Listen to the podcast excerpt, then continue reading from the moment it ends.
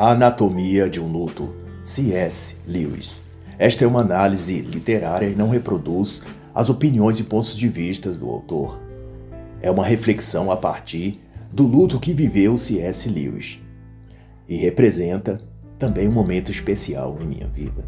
Dedico a memória de Márcia Lobo Viana. Aquilo que foi nutrido com amor não será abandonado. A morte de uma pessoa amada é uma amputação.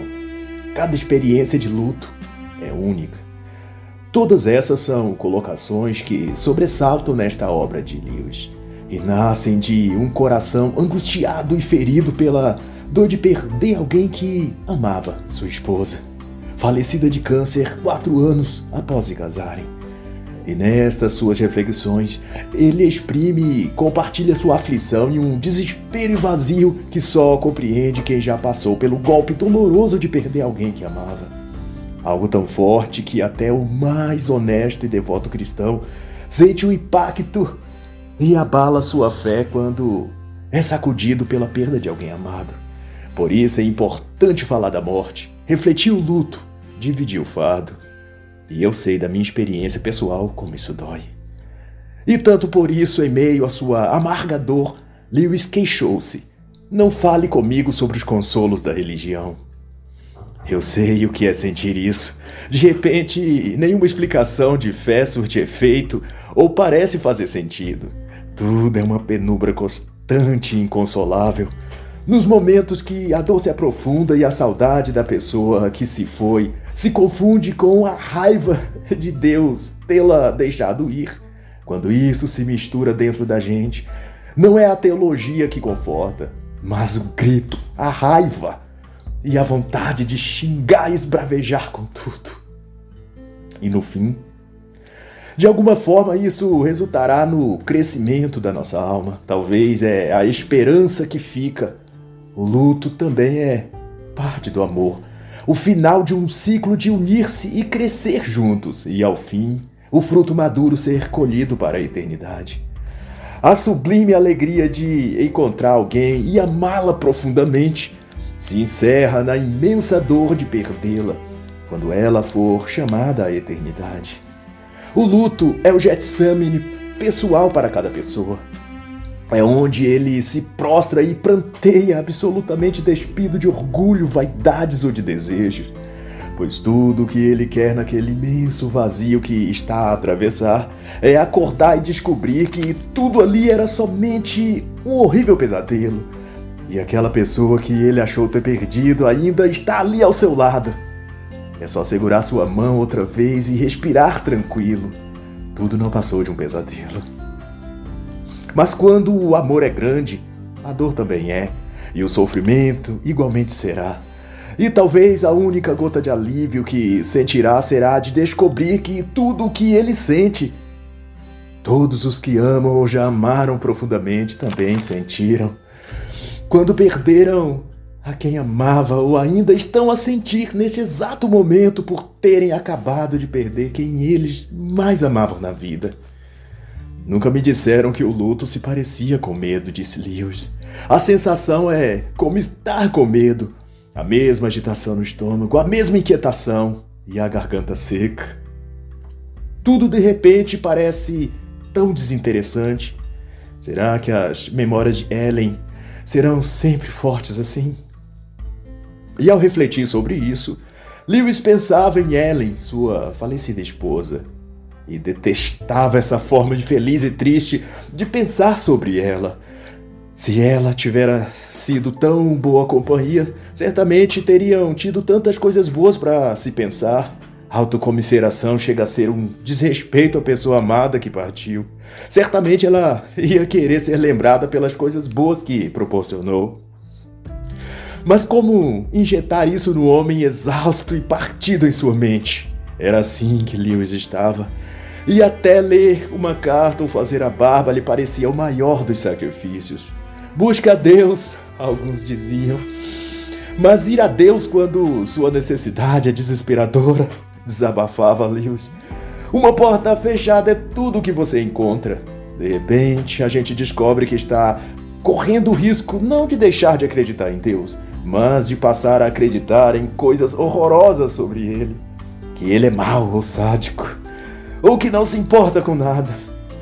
E enquanto essas coisas passeavam pelo coração e pela mente de Lewis, ele continuava a sentir a porta fechada de Deus, o vácuo, o vazio. É como se Deus fosse inexistente enquanto ele ali sofria. Nesse ponto não há ao certo como saber se era amor ou vício o que sentimos, pois a dor que a falta daquela pessoa causa é tão lancinante que não se pensa em nada a não ser em ser aliviado daquela sensação de vazio e de necessidade da pessoa que partiu. Acordando, dormindo, rindo, chorando, comendo ou sem comer nada. A falta da pessoa continua lá, corroendo, doendo, como um espaço vazio querendo ser preenchido. E basta um mero descuido, como escutar alguém sussurrar o nome dela e pronto, volta toda a dor outra vez. E nos transformamos numa criança chorona, só lágrimas copiosamente derramadas pelo amor que se foi.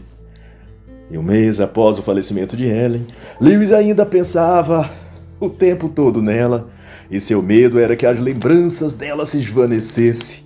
Essa sensação, como eu já vivi, se parece a um tipo de esquema que o cérebro usa de se apegar aos vestígios da pessoa por ser justamente tudo o que restou daquela pessoa amada. Ela não está mais ali em carne e osso. Não há como ter outros momentos de alegria com ela, nem escutar sua risada, ou olhar seus olhos ou sorriso. Então, tudo que se tem para apegar-se são as lembranças. E se por alguma razão o tempo ou o que for tomar isso de nós, daí não restará mais nada. E talvez seja por isso, por esse medo, que a mente se recusa a parar de pensar tanto naquela pessoa. É para não abrir mão das únicas coisas que permaneceram dela dentro de nós. É uma forma também de lidar com a aflição de não sabermos onde ou como aquele ser amado está. Apesar de toda possível convicção teológica, nessa hora de luto só paira dúvidas e incertezas. E diante disso, guardamos o máximo que conseguimos lembrar da pessoa dentro de nossa mente e coração. Enquanto ela estiver em nossas lembranças, ela ainda existirá e estará ali conosco, se essas lembranças se diluírem, aí é como se aquela pessoa nunca sequer houvesse existido. E isso é mais doloroso para nós do que podemos suportar. E por mais que pessoas gentis e bem intencionadas nos digam, está tudo bem ela estar com Deus agora, na realidade, o que queríamos é ter a pessoa perto de nós, em osso e carne. Essa é a única coisa que realmente nos acalmaria o coração. E não ter isso é o motivo único dos nossos soluços e lágrimas no meio da noite. E à medida que se tornava mais suportável toda aquela dor para Lewis, uma coisa parecia permanente: a sensação de que algo está fora do lugar. Algo havia ficado defeituoso e nunca mais voltaria a encaixar-se, a consertar-se. E se há nada ou ninguém para culpar e desabafar nossa insatisfação. Culpamos nem que seja o barulho do relógio. Talvez aquela peça velha esteja danificada e seu barulho está diferente, soando irritantemente diferente de como era. Ou melhor, alguém veio ali e estragou o artefato justamente para nos irritar e tirar nossa paz. Mas a verdade é que o que está com defeito e não volta mais a ser como antes é o nosso coração. Depois de amar e perder, nunca mais ele baterá do mesmo jeito, nem mesmo o ar terá o mesmo fluxo que tinha antes. Porque antes eram dois corações respirando no mesmo corpo. E agora é só um.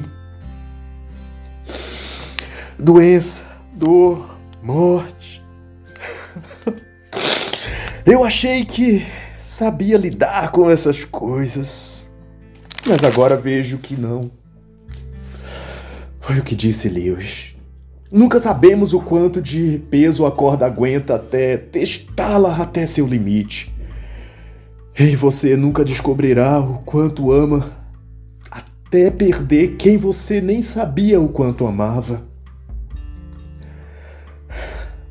Lewis registra então que escrever sobre o luto era uma válvula de escape, uma fuga da dor e da tristeza para não se render ao colapso total. O luto é como longo vale, escreveu ele. A verdadeira luta não é para vencer a dor nem a tristeza, mas para não permanecer para sempre perdido, vagando nesse vale fúnebre. Mas, contudo, sair desse lugar tenebroso não significa reencontrar aquela mesma alegria de antes. Depois de perder um grande amor, nunca mais teremos aquela mesma alegria. Haverá outras alegrias, mas nunca semelhante. É como tentar substituir um braço ou uma perna amputada por uma prótese. Pode até ajudar a conduzir melhor a vida dali em diante mas não poderá ser igual ao pedaço do corpo que foi perdido.